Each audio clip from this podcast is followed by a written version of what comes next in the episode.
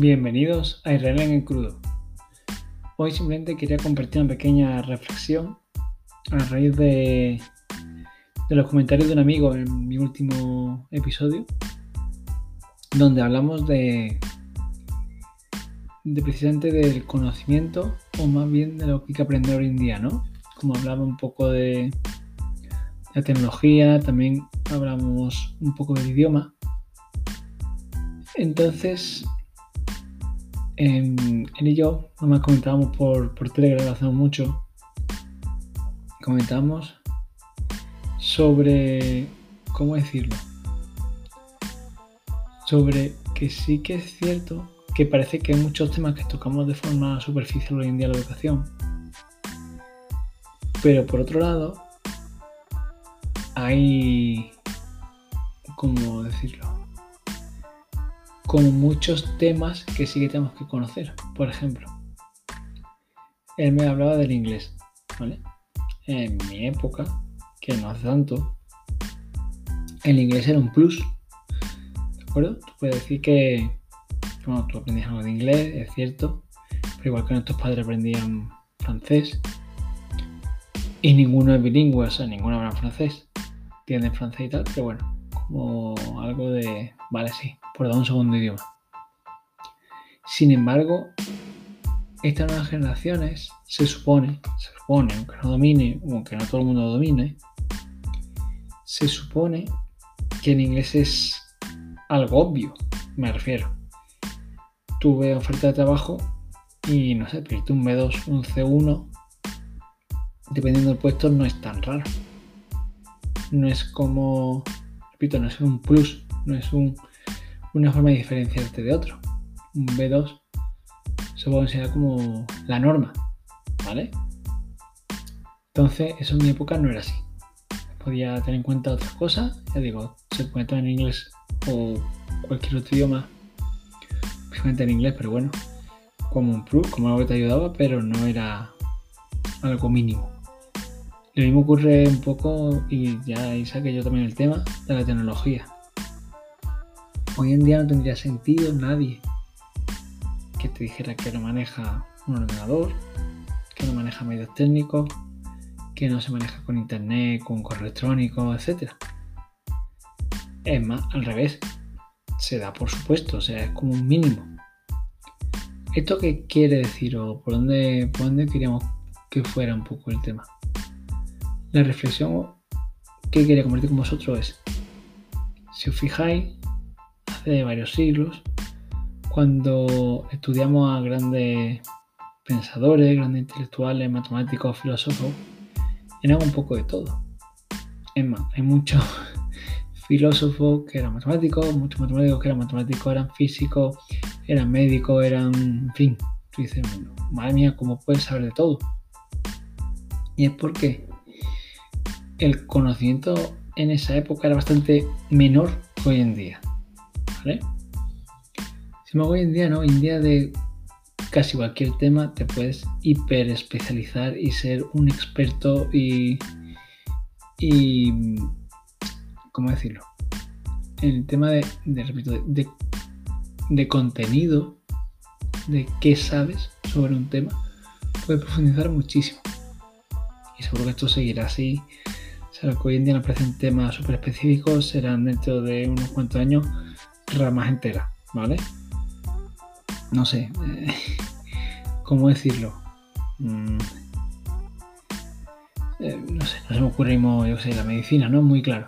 Pues la medicina, eh, un tema que más o menos conozco por, por cuestión familiar. Pues tú puedes conocer una especialidad que no se puede antes era médico, luego después de médico empezaste a especializarte o no, surgió la especialidad pues, pues oftalmología, eh, pediatría, mm, neumología, yo qué sé, por decirlo, bueno, luego hoy en día no tienes esa sola especialidad, o sea, un oftalmólogo no es solo un oftalmólogo, puede especializarse en una cosa específica. O sea que, que, el nivel de refinamiento de la especialidad es casi infinito, dependiendo solamente del, del nivel de profundidad que demos.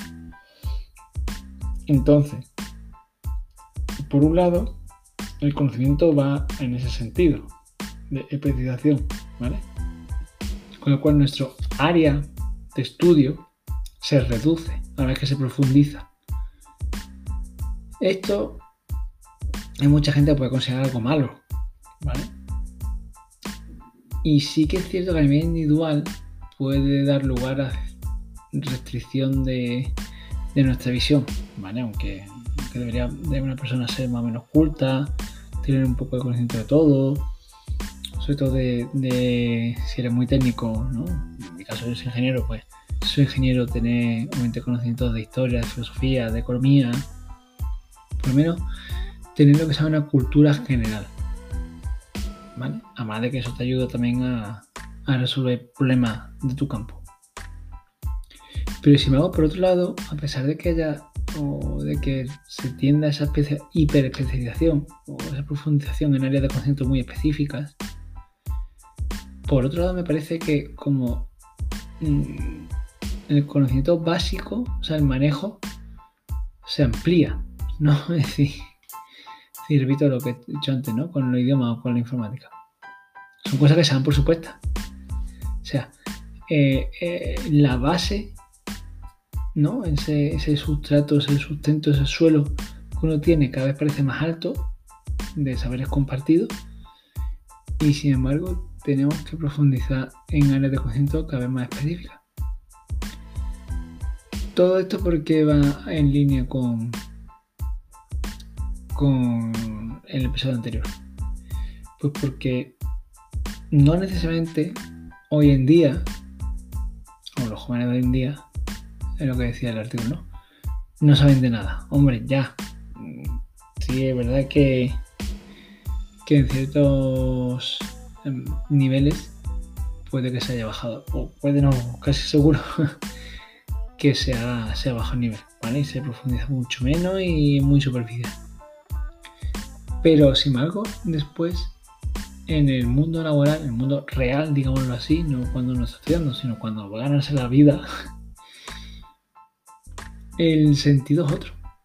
¿Vale? Lo digo.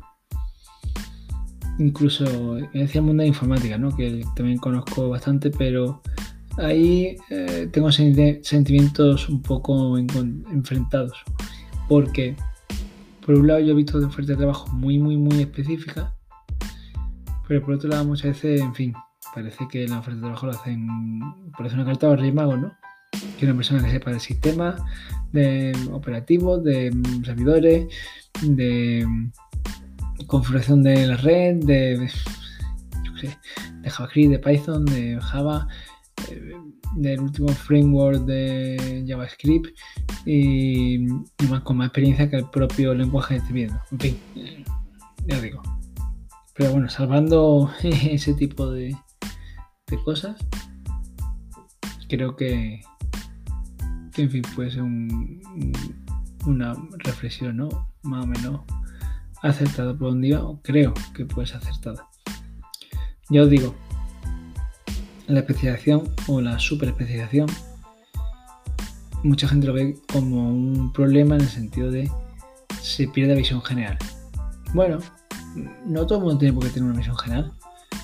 Mi mujer muchas veces me pone el ejemplo de la fundación, donde claro, como eh, cada uno se dedica a cosas muy, muy, muy específicas, pues necesita cómo funciona el sistema en general.